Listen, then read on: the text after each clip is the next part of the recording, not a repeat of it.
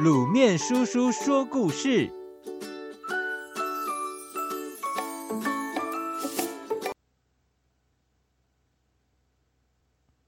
傻子的故事。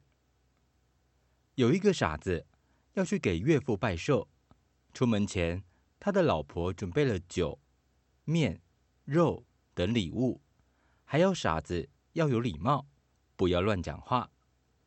一路上，傻子不断提醒自己：“呃，要有礼貌，要有礼貌，要有礼貌。”来到岳父家，傻子和妻子恭恭敬敬的对着岳父鞠躬，并大声的说。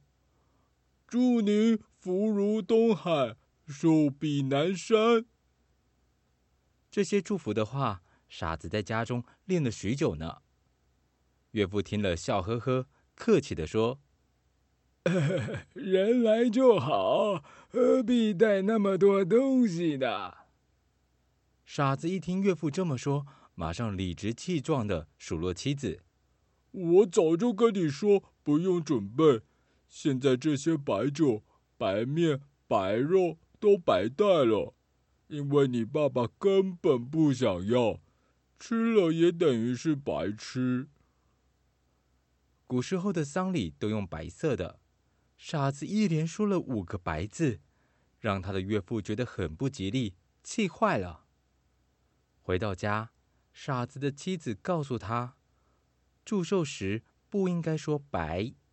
应该说寿，比如寿面、寿酒，这样才有礼貌。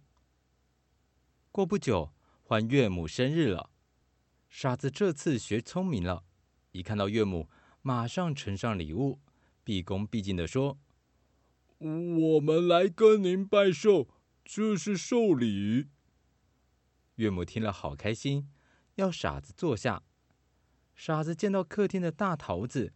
想起妻子的叮咛，于是说：“哦，好多寿桃啊！”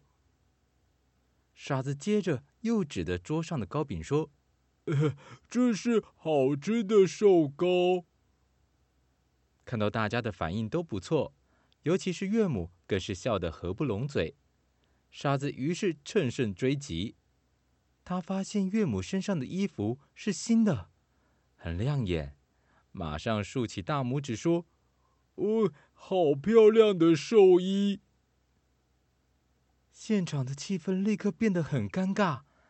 还搞不清楚状况的傻子，见到自己所坐的桌椅擦得好亮，又指着这些家具说：“这些桌椅所用的是寿木、寿材，很不错哟。”在场的人全都气坏了。因为寿衣是去世的人穿的，寿木、寿材指的是棺木，这些都不适合在祝寿时说啊。傻子的妻子赶紧将傻子拉出去，并警告他不可以再多说话。